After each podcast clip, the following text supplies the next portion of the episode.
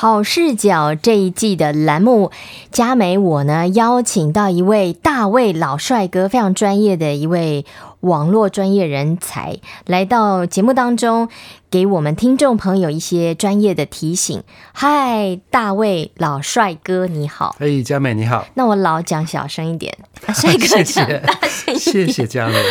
今天呢，大卫老帅哥要来给我们年轻人有一些提醒，特别是玩网络游戏，对不对？是，那我们知道，在现在游戏哦，都越设计越棒，越好玩。对，它的声光，它的这个呃声音的效果，其实呢都是我们讲好莱坞电影那种档次的那种等级的。好，嗯、一些玩法，一些场景，其实呢都会吸引你。嗯，那这些好玩的游戏，他们现在甚至呢有所谓的网络的这个直播。嗯，你玩的好，还有观众还会打赏。哦，然后你可以赚钱，对，所以呢，这个网络哈，其实现在很多人呢都会花一些时间在上面玩。其实我不反对大家去玩这些所谓的网络的游戏，不管你是用网络的，是用手机、用电脑，还是用 VR，嗯，这种虚拟实境来玩。其实我自己也玩。哦，是吗？坦白说，我不敢玩，我因为我怕我沉迷。所以我都看别人玩个两分钟、五分钟，然后我就要要让自己抽离。那大卫老帅哥，你敢玩吗？对不对？那你都玩什么？玩什么？嗯，我比较喜欢玩 VR 的游戏，对，因为它的整个声音、影像让你沉浸在里面。那有一些 VR 的游戏哦，短短的十分钟就让你满身大汗，因为你是全身在动。哦，欠缺运动的人，哎，很舒压、很过瘾的一些游戏。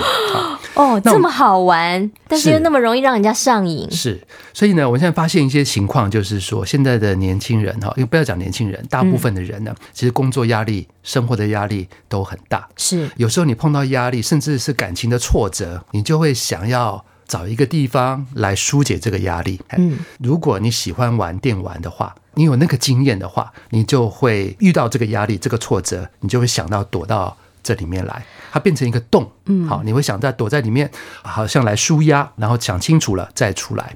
我看我妹妹啊，他们一家四口很好玩呢。他们 一家四口，一人至少一台，然后有大大小小的荧幕，是有手游嘛，有电脑啊，有 iPad 啊，然后有各式各种不同的玩法，有自己玩，有跟人对话。他们家各个年龄层，从两岁半到那个中年人，是小朋友，嗯，都可以玩得不亦乐乎。对，然后同时自己玩自己喜欢的，对。还可以帮忙什么累积分数？是是是，哇！对，那我们就发现现在的情况，你知道以前我们说男生跟女生男女大不同，嗯，男生呢，他们叫火星人，就是遇到压力的时候、挫折的时候，他会想要找个地方安静自己，好像自己的一个洞里面去想清楚了再走出来。可是现在发现哦，手机或者是这游戏啊，变成他的新的洞。好。黑洞哦，哦，黑洞真的。进去之后呢，他其实啊，以前是在里面想清楚了出来，嗯嗯，现在呢是在里面玩，把这个压力给疏解掉。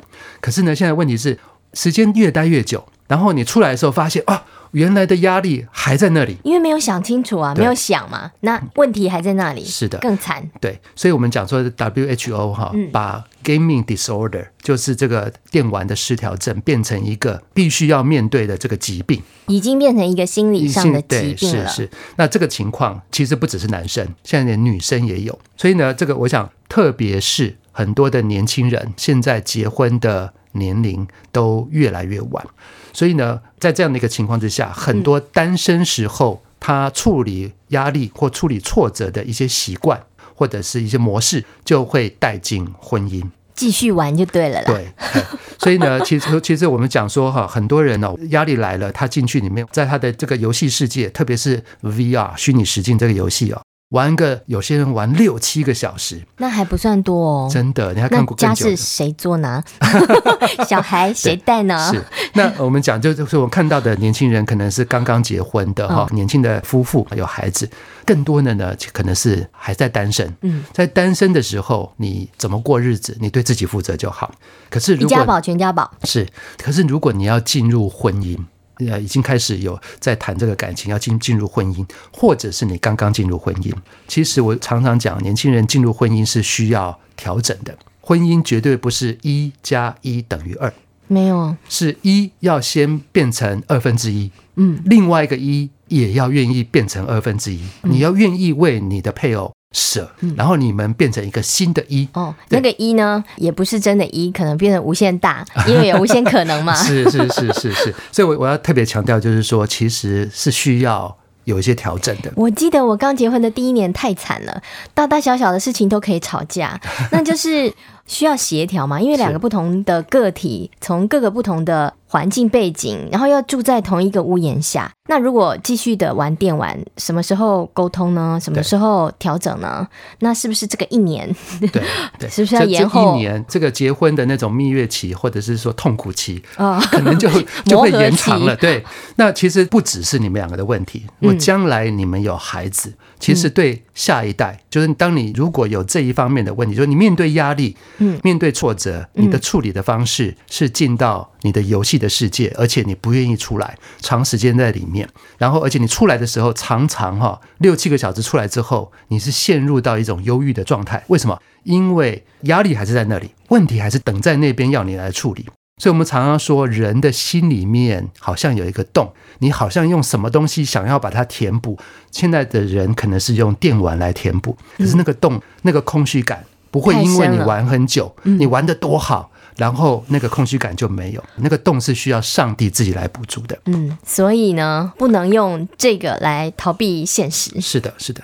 那我们甚至也看到一些哈，如果你不处理，然后进到婚姻之后，孩子生出来，孩子是会看父母亲的这个处理挫折的一一些情况啊，他会学的。我很好奇哦，是 大卫老帅哥，你是怎么样可以当个不粘锅？你可以玩，但是呢，你应该有沉迷、不小心沉迷的一个经验吧？嗯，有几次是蛮危险的。嗯，后来我就我觉得我学到一些功课，我想今天也在广播节目，我想跟各位来分享。好，我的方式呢，就是我每一次要开始玩这些游戏之前。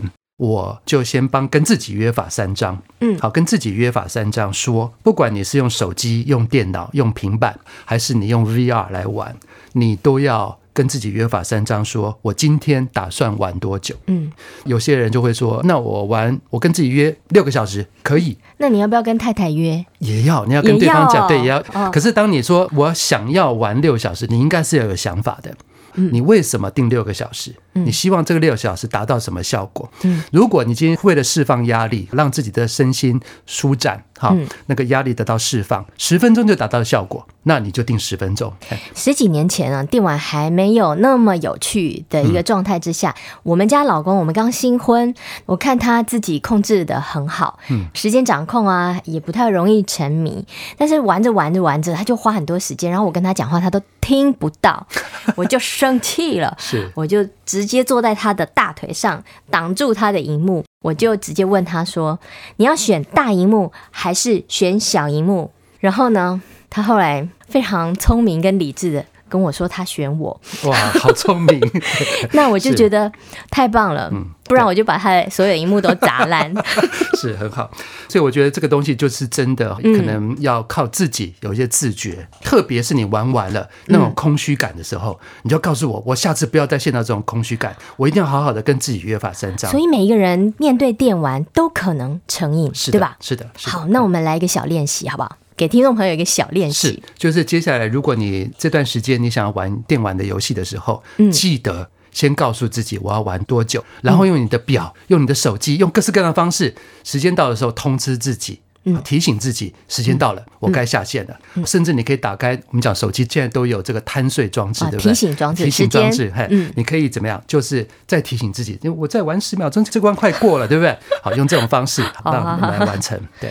那如果你愿意的话，发短信、电邮或者跟我们分享，跟大卫老帅哥来分享你这段时间的练习效果怎么样？你玩什么？然后你给自己限定多少时间？为什么？做一个小小的练习，也给自己一些回馈。你做了这些日记了，那你会发现有一些轨迹，你可以做一些调整。是，谢谢。